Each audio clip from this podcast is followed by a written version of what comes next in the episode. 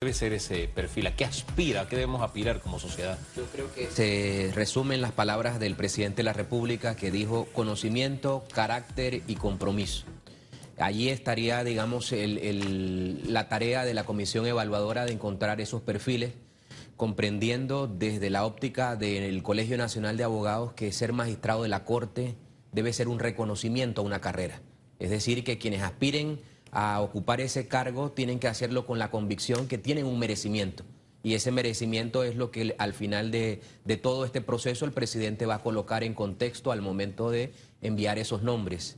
Serían tres principales y seis magistrados suplentes los que deben ser eh, eh, designados. Son nueve y van por 48 la lista. O sea, ese escrutinio va a ser en realidad interesante. Pero al hablar de conocimiento, de carácter y compromiso, a mí me gustaría como desmenuzar esas tres palabras rápidamente según la perspectiva del presidente del Colegio Nacional de Abogados.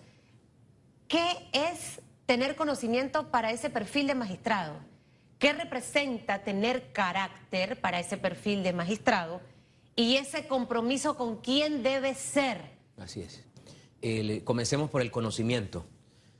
Si nosotros recordamos, las salas de la Corte Suprema de Justicia están especializadas. Hay una sala civil, una sala penal y una sala contencioso-administrativa y una sala de asuntos generales. Los magistrados que se deben reemplazar son dos magistrados de la sala penal, por lo tanto, y, y uno de la sala contencioso-administrativa. Por lo tanto, si ubicamos el perfil de un individuo, debe ser que tiene que indicar o para la sala penal o para la sala contencioso y allí habría que revisar entonces sus credenciales en su formación, en su recorrido, en su práctica profesional sobre la materia específica que la sala va a cumplir. Pero no solamente limitado a esa materia específica porque como magistrados tienen competencias generales a nivel del Pleno, asuntos constitucionales, todo el tema de habeas corpus, eh, amparos, habeas data, y eh, una serie de asignaciones, inclusive en asuntos generales, si llegan a ser presidentes de, la sala correspondiente. Fíjese que eh, eh, esta primera parte de su respuesta me hace recordar a un magistrado, no vale la pena decir el nombre, está ejerciendo todavía, pero iba para la, creo que era para la penal que se estaba buscando.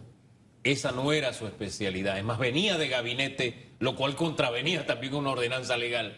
Pero en fin, este, se le buscó alguna fórmula para que de todos modos llegara a la corte. Eh, y él decía, no, yo no, esa no es mi especialidad, pero yo puedo aprender. Esa, esa frase a mí se me quedó. Es como quien dice, yo, yo no sé de periodismo, pero puedo aprender. Pónganme de director de noticias, que yo voy a aprender. O sea, la máxima jefatura, pónganme ahí arriba que yo puedo aprender. Estamos cosechando un poco ese tipo de, perfiles que han llegado a la Corte, ¿no le parece a usted? Sí, toda la justicia vive el abandono de los, de, la de los últimos 10 años, si se quiere precisar. Eh, pero es una acumulación que, eh, que data de mucho antes. El poder político nunca ha tenido interés en contribuir a la justicia. La justicia, eh, este empantanamiento de la justicia ha sido deliberado, a mi, a mi forma de verlo. ¿Con qué propósito? Eh, ¿Para qué? La, justicia eh, podría ser el contrapeso del poder político. Debe la, ser. la, justicia eh, debía ser el freno. Sin embargo, una justicia minorada es una justicia que no puede hacer frente. Yo, una justicia manipulada, controlada. siento que los que hemos visto que responden a intereses de quien en su momento los designa o los nombra. Por eso es que el segundo punto de carácter me lleva a pensar que, por ejemplo, el carácter que yo soy difícil de doblar. De hecho, ahora en los bochinches quiero hacer algo con Google, se va a tener que acercar. Porque hay, un, hay, un, pulseo, hay un ah, pulseo ah, que se da ahorita en la asamblea. Pero ese pulseo también se da en otros órganos del Estado. Entonces, yo necesito una persona con carácter que sé que ni la plata, ni una posición, ni regalos, ni porque te voy a extorsionar porque sé algo que tú hiciste que yo considero malo, va a ser que doble ese brazo porque soy una persona formada con un carácter. Ese carácter en ese magistrado, para mí es vital este punto del perfil, el carácter. Y, en, muchos, muchas precisiones inclusive dice que es eh, superior el carácter frente al conocimiento. Pero esto tiene que ser un equilibrio y en efecto el magistrado todos debemos ser conscientes que eh, administrar justicia, decidir casos, es vivir en el conflicto, vivir en la tormenta, porque siempre la balanza se inclina hacia un lado o al otro y, la, justicia vive con ganadores y perdedores. Eso involucra que quien tenga que decidir no sea fácilmente eh, eh, intimidado por la labor y la labor es vivir en la controversia. ¿Tenemos intimidación actualmente en la Górgona? no me refiero a intimidación externa, es decir, la tarea de decidir involucra permanentemente que el, jugador haga una labor de simplemente desconocer quién está enfrente, mirar los hechos y asumir la consecuencia. Sin embargo, estamos en un país donde, digo, a nadie le gusta perder, pero de verdad yo siento que en Panamá nos vamos al extremo. Aquí hay una elección de la reina del Kinder B. Y la que perdió dice, no, es que me hicieron trampa. Eso es parte como del perfil de la esencia del panameño. Y qué bueno que no nos guste perder, pero siento que a veces lo llevamos al extremo. Y a veces uno ve campañas, a través de los medios incluso, de personas que van a un, a, un tribunal de justicia y amparados en que, bueno, tenemos una justicia de la calidad que tenemos. A veces se ha actuado en derecho, se ha hecho justicia pero viene la campaña de, bueno, como perdió, no quiere perder. Tan sencillo como eso. Y eso también es una raya más al tigre. En, eh, pero siento que es por la propia, o sea, se lo ha ganado la propia calidad de justicia que tenemos. Si alguien dice, no me hicieron justicia, todo el mundo le cree, porque nuestro sistema de justicia, creo que una palabra diplomática esa está podrido. Sí, yo, yo, yo ahí contribuyo con lo siguiente. A ver. La propia justicia tiene sus eh, cargas que no puede sacudirse y no ha podido sacudirse porque justamente cuando ha habido una acumulación de críticas al funcionamiento, llega el momento en el que la, creencia popular está simplemente en lo afectivo. Y yo, en la medida que esté cerca de, la parte afectada, yo creo o dejo de creer. Claro, y la justicia se ha convertido en un tema de calle arriba y calle abajo. Y nuestra justicia... Es la mejor descripción eso. Eh, eh, y, nuestra justicia, digamos, vive en esa controversia. Por eso el carácter del magistrado involucra desconocer de que ni calle arriba ni calle abajo, es el derecho, la formación, las convicciones. Su fallo es como con una venda, ¿ok? Venda para no saber si voy a beneficiar. no de vender. Exacto, venda, la venda negra, de no saber si es Hugo o es Susan. Simplemente voy a hacer ejercer la, la, famosa palabra justicia. Pero en medio de ese calle arriba y calle abajo, señor Araúz, ha estado ocurriendo algo me da la percepción a mí al menos que el magistrado Arrocha viene con un feeling distinto en la corte. Y una de las cosas que le, dije hace un par de meses cuando conversamos es que no cambie y que mantenga ese espíritu de tratar de revolucionar el órgano judicial. Ahora van a ser tres principales y seis suplentes. Pero la, la Corte, nuestra máxima autoridad de justicia, ha estado ausente de información a lo largo de muchos años. Eso hace que la gente, por ver acá y abajo, diga la justicia es mala. Así es. ¿Ok? Entonces, probablemente hasta por equivocación puedo yo hacer un análisis de un caso porque no sé en qué se basó ese juez para dar ese fallo, porque nadie sale posteriormente a explicarlo. Entonces, yo siento que ahí entra el otro elemento de compromiso yo no voy a entrar a la corte a hacer más de lo que están haciendo los que están y lo que han estado a lo largo de los años. Yo tengo que entrar a cambiar las cosas. Si quiero que la gente tenga una percepción distinta de la justicia y realmente estamos haciendo nuestro trabajo, yo tengo que empezar a comunicar, buscar la estrategia, la manera, la forma. Pero hasta el sol de hoy ni siquiera sabemos por qué los jueces, en qué se basaron, una explicación de peso. Pongamos el caso Ricardo Martinelli, con ese fallo tan cuestionado. Entonces está la calle arriba y la calle abajo. ¿En quién creemos? ¿Quién tiene probablemente la razón o la explicación de lo que pasó? Bueno, cada caso siempre las partes son las que están legitimadas a expresar críticas sobre lo que ocurre. Pero debiese existir un mecanismo que la propia corte, el propio órgano judicial, tuviese las explicaciones sencillas para la sociedad. Y eso me trae al punto siguiente. En la medida que los magistrados designados nombrados y ratificados sean personas insertas en la sociedad, generan confianza. Y no importa la controversia que se, esté administrando, se trata justamente que la confianza personal es un aporte al momento de decidir casos conflictivos. Eso nos ayuda entonces a buscar eh, perfiles que, como usted describe el magistrado Arrocha, es posible que la sociedad ya lo haya conocido en una labor previa y lo haya sentido eh, de una forma que esté dispuesta al cuestionamiento. Pero me toca el, Sí. el siguiente punto. El propósito de las designaciones Sí. debe ser discutido ampliamente. Es decir, si el presidente de la República está buscando un aporte para insertar al órgano judicial en este momento, se hace necesario que él mismo describa. Yo busco personas con estas características y que sean revolucionarias. Desde el punto siguiente, no más de lo mismo.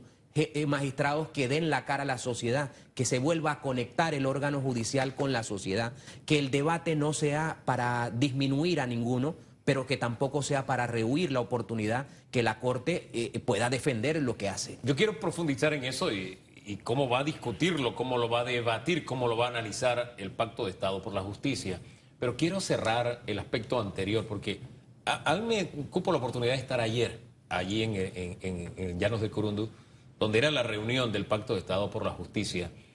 Y qué satisfacción, no como periodista nada más, sino como ciudadano, se siente cuando un magistrado de la Corte es el primero en salir, se acerca a donde están las cámaras y los micrófonos y dicen, aquí estoy.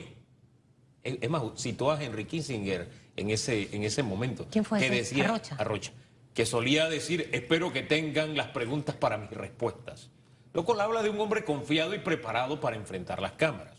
Eso me hace recordar, las comparaciones son odiosas, pero me hace recordar, hay otro magistrado que conozco que es chiquitito, pero él mira de una manera como si él estuviera flotando sobre las nubes, como que se les olvida que son servidores públicos. Por eso hago siempre, hago énfasis, siempre hago énfasis en el tema servicio, porque casi nadie menciona eso. Al final es un servicio público el que nos brindan los magistrados de la Corte. Sí, un servicio por el que pagamos, pero a veces se pierde ese norte. Son servidores públicos. Y matizaba lo que señalaba Susan del magistrado Arrocha con eso que hizo ayer. Y eso no representa que usted se meta en ningún problema. Él se le preguntó sobre el fallo del señor González. Exacto. Y él dice, sí, ya tengo un proyecto de fallo, lo presento el 14 y va a circular entre los magistrados. Eso no lo metió él en ningún berenjenal. Exacto. Me explico, entonces siento que a la Corte le faltan magistrados con ese perfil, con ese talante de mantenerse cerca, de darle explicaciones a quienes le pagan, a quienes se debe. Y siento que eso lo hace una persona que tiene claro que es un servidor público. Y destaco eso de Rocha porque incluso él estuvo al frente de una oficina en la administración anterior y él lo distinguía eso. Siempre. Él estaba casi todos los días Sí, hablándole a la gente, es. vaya acá. Cepadén. vamos". El tema del Cepadén. Hubo dolido, eh, lo corrigió. Entonces yo siento, y disculpe que me haya extendido en esta reflexión, pero creo que es válido. ¿Por qué? Porque hemos tenido una, una corte que está metida como en una cueva y separada de eh, eh, la opinión pública nacional, de aquellos a quienes se debe, de aquellos a quienes les sirve. Le paso la guitarra, que la tomé por largo tiempo. En efecto, y eso nos añade entonces que cada momento de en la búsqueda de, y la designación de magistrados se debe analizar el contexto. Yo creería que esa es una cualidad que en este momento se debe tomar en cuenta, es decir, si el profesional del derecho que aspira a ocupar el puesto tendrá la capacidad de eh, dar la cara. Claro. Y ese dar la cara es saberse que la responsabilidad de ser parte del órgano judicial es dar respuesta. Es que si tienes compromiso eres responsable. Para mí yo lo enfoco en compromiso. Y el compromiso es con la propia ciudadanía, Exacto. con el Estado y con el papel de un órgano del Estado. O- ojalá de verdad que, que- que el modelo que ha llevado el, el- el magistrado Rocha y lo mantenga. Qué bien que pasó eso ayer, porque como tengo rato de no verlo públicamente,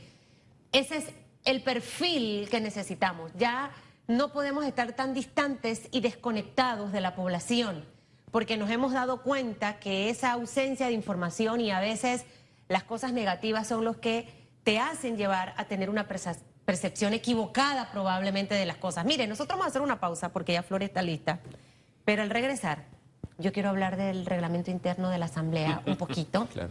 Quiero hablar de, de- de eso que ellos dicen que es una campaña de ataque a- a- hacia la Asamblea, eh, porque obviamente eh, se sienten un poquito golpeados, pero creo que es por parte de...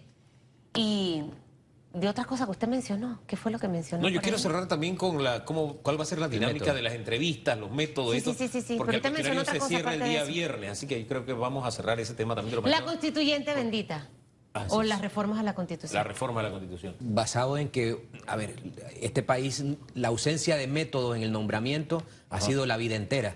Sí. Pretender que ahora las re- eh, ca- cambien las reglas y los métodos de quien gana las elecciones es obviamente ser ingenuo. Claro. Y en ese sentido, eh, cada gobierno empieza a hacer los nombramientos de sus personas eh, afines o cercanas con los límites, obviamente, que no podemos pasar por alto un profesional que tiene que respetarse el título, la idoneidad, y en el caso de los abogados, la resolución en su versión original se prestaba para la confusión.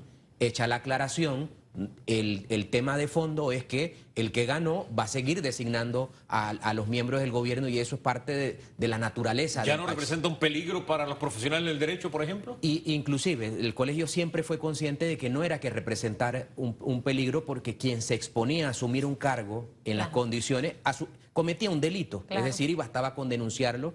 Pero eh, el- dentro de las luchas profesionales más vale estar muy claro en lo que ha sido el histórico recorrido en que las profesiones comenzaron en una etapa con los empíricos, pero las leyes que regularon las profesiones fueron desapareciendo esa categoría, quedando en que la formación universitaria es la que se apodera del el, contexto y hoy día las universidades forman para suplir esas necesidades. Ese método cambió hace mucho rato, o sea, yo siento que hablar de eso ahora es como estar desfasado, pero bueno, whatever. Volvamos para cerrar el tema de magistrados. Hasta ahorita hay 48. Usted me dice que cree que hasta el lunes 16, que es que cierra el periodo de postularse, vamos a terminar en cuánto? Tal vez 150. 150. Luego del 16 de septiembre, ¿qué ocurre? Eh, Hugo, Susan, que fueron y, y ya se postularon, tienen que cumplir con unos requisitos. Esos requisitos son fáciles de conseguir, se entrega la documentación. ¿Cómo va, ¿Cómo va a ser ese proceso para entrevistarlos a todos? No sé si hay un filtro, si van a ser divulgadas las entrevistas. Sí, mire, mañana es la primera reunión de la comisión evaluadora. Lo que hubo ayer fue una reunión del Pacto de Estado por la Justicia y obviamente la, la mayoría de los integrantes, la totalidad de los integrantes del pacto va a formar parte del, del comité evaluador. Eh, se va, ¿Usted va a estar en ese comité? Exactamente. Sí, ok. Se tiene que hacer, ah, tomar la decisión, por ejemplo, si las entrevistas serían por el orden de presentación de documentos, si se va a hacer un sorteo, cuándo va a comenzar ese calendario de entrevistas. Se tiene que definir el, el cuestionario que deben responder todos los aspirantes. ¿Qué pregunta nos debe faltar en ese cuestionario, por ejemplo? Eh, las que nos permitan determinar estas tres cualidades, el carácter, el, el tema ético, del el recorrido profesional de- del, del abogado y el tema de los conocimientos. Y una combinación, obviamente son distintos sectores de la, de la sociedad, por lo tanto no todos van a tener una visión de abogado. Claro. Y eso va a permitir que preguntas como la falta de, de conexión de la justicia con el ciudadano esté muy presente esté muy presente. ¿Cómo manejaría el tema con los medios de comunicación a nivel de justicia? Esa es una pregunta clave. Ahora, em, 150 postulados, ¿cómo van a agarrar esos 150 paquetes? Eh, ¿Eso va a ser a través de un filtro? ¿Cuántas personas hay en la mesa? ¿Quiénes toman la decisión? ¿Este se queda? ¿Pasa para la segunda? O o sea, ¿bajo qué parámetros? Bien, eso es parte de la conversación de, de- de mañana. O sea, eso no está definido. No está definido, pero lo que sí ya está adelantado es que eh, luego de todas las entrevistas habrán perfiles a los que se le hará un énfasis.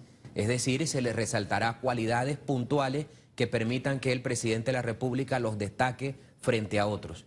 Lo que el Colegio Nacional de Abogados ha, insistido es que queremos garantizar que la dignidad del profesional esté resguardada, es decir, el concurso no es para disminuir a nadie, el concurso o, la evaluación, mejor dicho, no es para eh, eh, eh, confrontar a ningún aspirante con su propio recorrido, sino justamente ponerlo en un contexto que el presidente de la República pueda eh, sentirse eh, auxiliado, porque fue el, Sí. el- el contexto que el presidente nos definió. Ayúdenme a encontrarlo. Ahora, ¿qué mecanismo o qué método van a utilizar para que, para que esa ponderación que van a hacer de ciertos candidatos no sea subjetiva? Es decir, bueno, este me cae bien, así que este, este, este es buen candidato, pero simplemente por el hecho de que me es simpático, me cae bien, compartimos eh, una cena, qué sé yo. ¿Qué, qué mecanismo van a utilizar para no caer en subjetivismo al momento Bueno, hay, hay parte de de, recomendarle al presidente? en la medida que si se van a hacer énfasis, el tema del consenso a cuál hacerle énfasis hace que haya un balance interno, es decir, que los propios integrantes de la comisión evaluadora sean el balance eh, para esos énfasis y donde haya consenso habrá énfasis. Donde no haya consenso eh, es imposible presentar énfasis y allí estaría, digamos... ¿Cuántas personas toman esa decisión en esa mesa? Eh, podríamos estar hablando de ocho. Eh, estaría dos integrantes adicionales a, todos los del pacto, que sería con, un representante de CONATO, un representante de CONEP, un representante de las facultades de Derecho y... De todas las universidades. De todas las universidades, eh, órgano judicial, eh, Ministerio Público, Procuraduría General de la Administración, un representante del Comité Ecuménico, Alianza Ciudadana, Colegio Nacional de Abogados, ¿Y el Ejecutivo? Defensoría del Pueblo Van 10. y el Ejecutivo. Serían 11 figuras. Esas figuras cambian, por ejemplo, si ayer estuvo el señor Arrocha, puede que la próxima, en la próxima reunión Hugo se encuentre al magistrado de León o al magistrado Ayupra, estoy inventando, ¿no? Eh, puede que del gobierno ya no sea el señor Harry Mitchell, sino que asista otra. Ayúdeme a entender un poco esa... Ese tema, por ejemplo, ayer el Colegio Nacional de Abogados eh, puntualizó que sí queremos que exista una posibilidad, por lo exigente del proceso, es posible que un mismo individuo no pueda estar en todas las entrevistas. Y es conveniente que, por ejemplo, Hugo y yo pertenecemos a la familia Metcon, pero él piensa de una manera, yo pienso de otra. Él perdona fácil, yo no. Él es un hombre de un corazón inmenso, yo también más grande que el de él, pero no olvido. O sea, mire, estoy hablando de... Y somos probablemente a nivel de profesionales, usted va poniendo los ganchitos aquí y acá. Pero hay otras cosas que competen al tema ser humano, donde entran valores y demás, integridad, etcétera, etcétera, que no siempre se repiten, aunque represente al órgano ejecutivo, aunque represente al órgano judicial. Siento que estamos escogiendo a magistrados y a suplentes que no es cosa como escogió a la, a la representante de señorita Panamá, por decirle. Y ni siquiera en un concurso de belleza nadie manda un reemplazo para ser jurado. Lo que ocurre es que la, evaluación va a ser al final, es decir, que eh, la, valoración va a ser colectiva. Aquí surge un tema de responsabilidad. Si la comisión evaluadora quiere que verdaderamente sea tomada en cuenta sus énfasis, eh, tendríamos que realizar una tarea en la que nadie sienta que el factor subjetivo se ha apoderado del proceso. De lo contrario, el presidente podría tener la simple decisión, es decir, como todo esto es subjetivo, miro yo para otro lado y elijo de otro lado. Es decir, las responsabilidades de los integrantes, que esto no se transforme en, una inversión de tiempo que luego sea desconocida por el propio presidente de la República. En esta última década hemos tenido de todo. Cito ejemplos. Yo no voy a consultar porque yo no tengo que cogobernar con nadie. Así dijo un presidente reciente eh, o de esta última década, ¿verdad? Cuando en campaña había dicho todo lo contrario, pero bueno, es parte de la jerga política en Panamá. Hoy digo en oposición, la alcaldía debe hacer el desfile de Navidad tocándole la puerta a la empresa privada, pero cuando soy alcalde le saco el dinero al erario público. Así pasa con nuestros políticos. ¿Qué otro presidente? Bueno, hubo otro que también mandó a consulta, se le hizo la evaluación, pero sacó, no eligió a los mejor calificados en los primeros fallos nos dimos cuenta, ya comenzamos a pagar el hecho de que no eligiera los mejores calificados. Eh, esta evaluación que se va a hacer ahora, ¿hay alguna garantía de que el presidente vaya de verdad a respetarla? Porque él mismo fue el que se sometió a propósito. Había sectores que decían, elíjalo usted, al fin y al cabo va a tener que elegir a cinco, creo que tiene que elegir este presidente.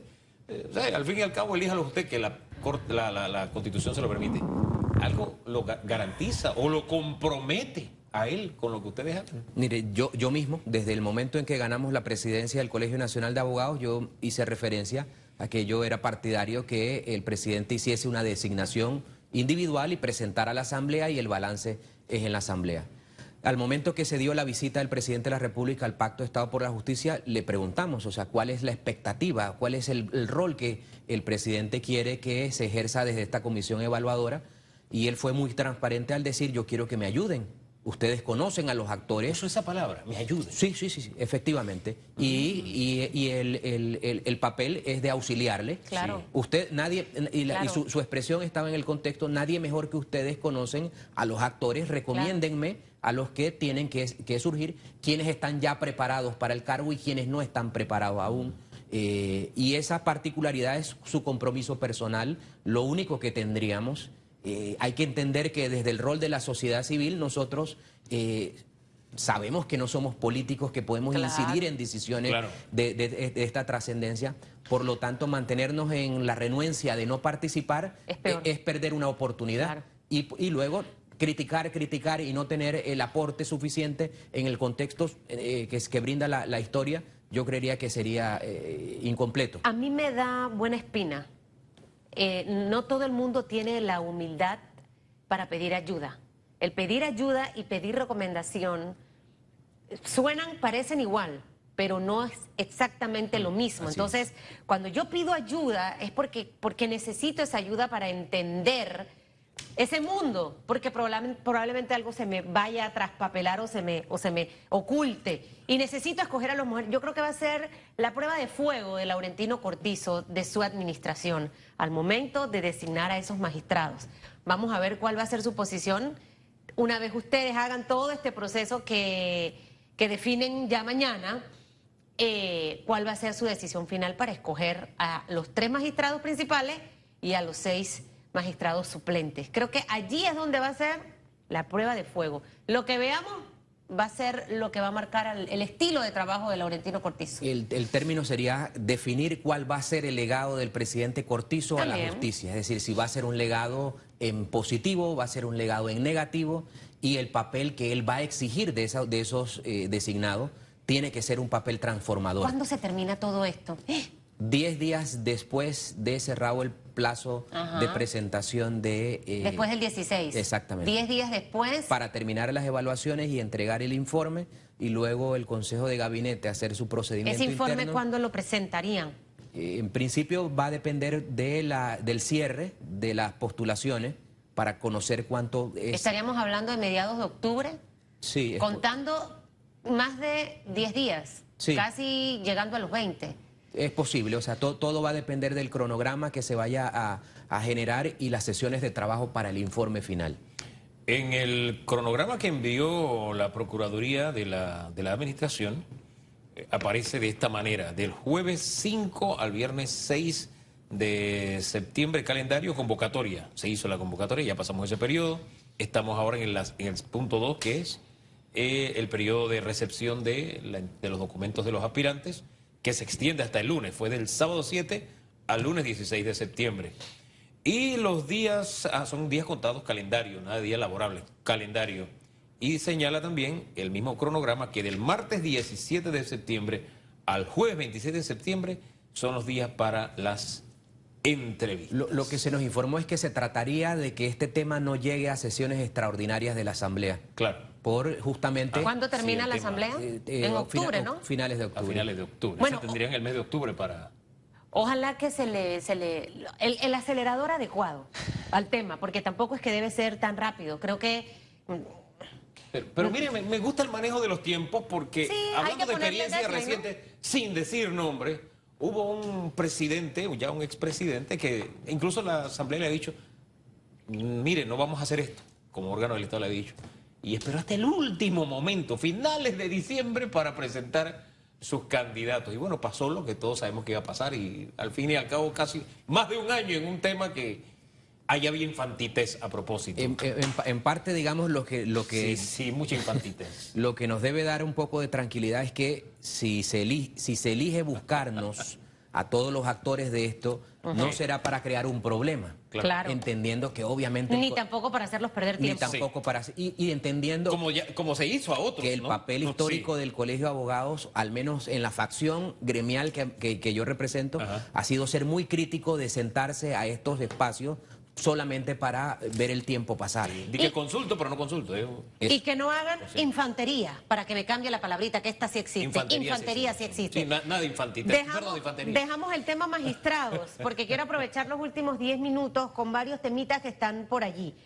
Reglamento interno de la Asamblea. Mire, yo no, yo no estudié leyes, mi mamá quería que yo estudiara leyes, pero mejor que no estudie leyes porque hay demasiados abogados, demasiado, es una sobresaturación. Y eso que hasta bien presentadores y productores de televisión, esto ahora es como, uff, usted saca de la manga. Pero a mí me causa un poco de preocupación y sorpresa también. Legalmente, varios diputados pueden presentar una misma iniciativa, solo que desarrollada de una manera diferente.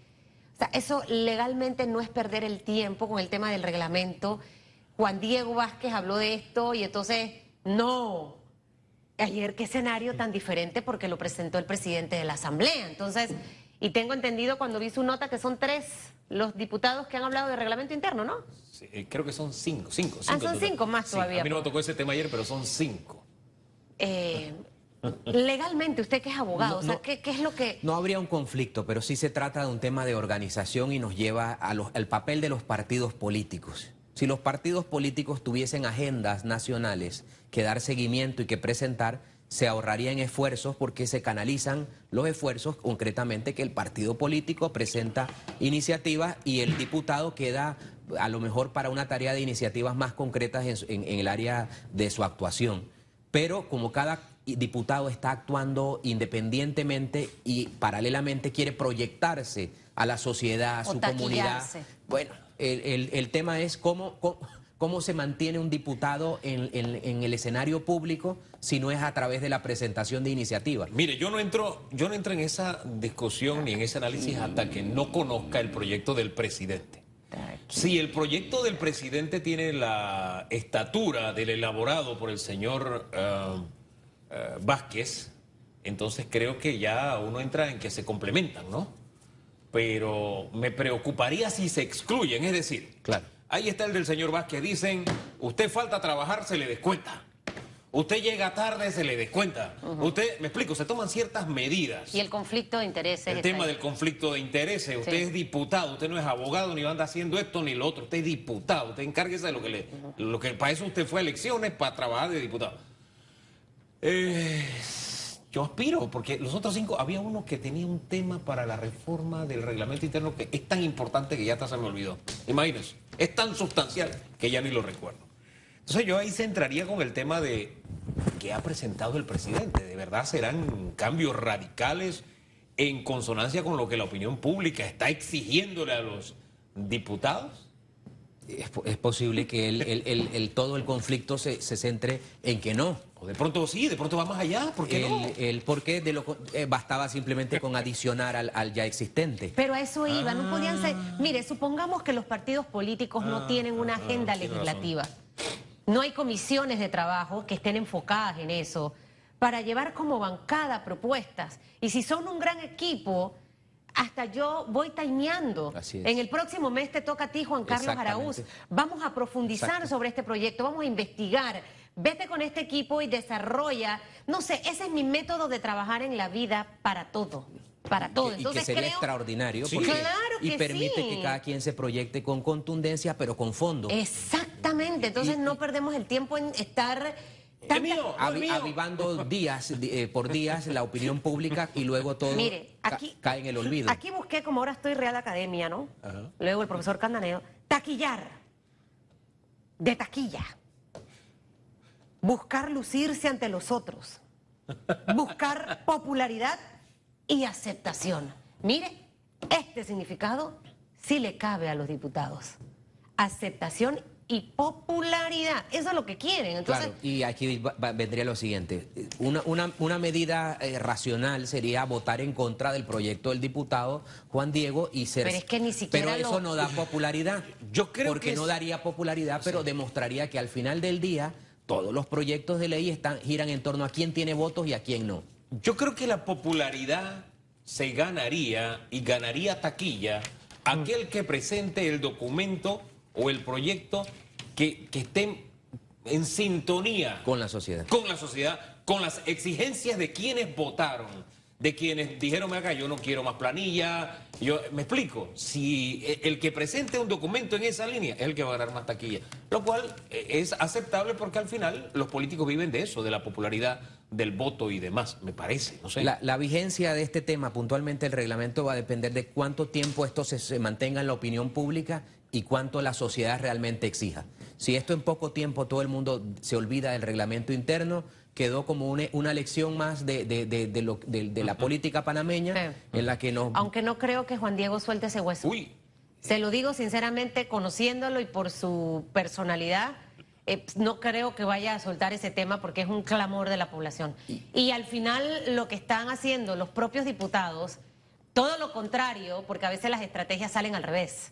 En vez de atacarlo, lo que están haciendo cada día es elevarlo más y que la gente lo admire más. O sea, están generando el efecto contrario a la medicina que supuestamente ellos creen que están aplicando.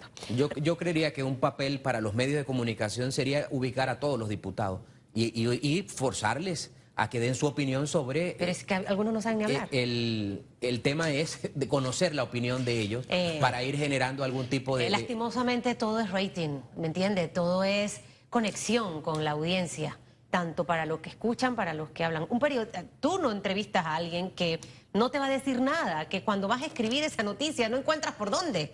Eh, tristemente es así. Eh, Ojalá que esa asesoría que tienen les pueda ayudar. Reformas a la Constitución, doctor Araúz. Eh, cae nuevamente en manos de la Asamblea esta responsabilidad inicial con el tema de la divulgación y demás.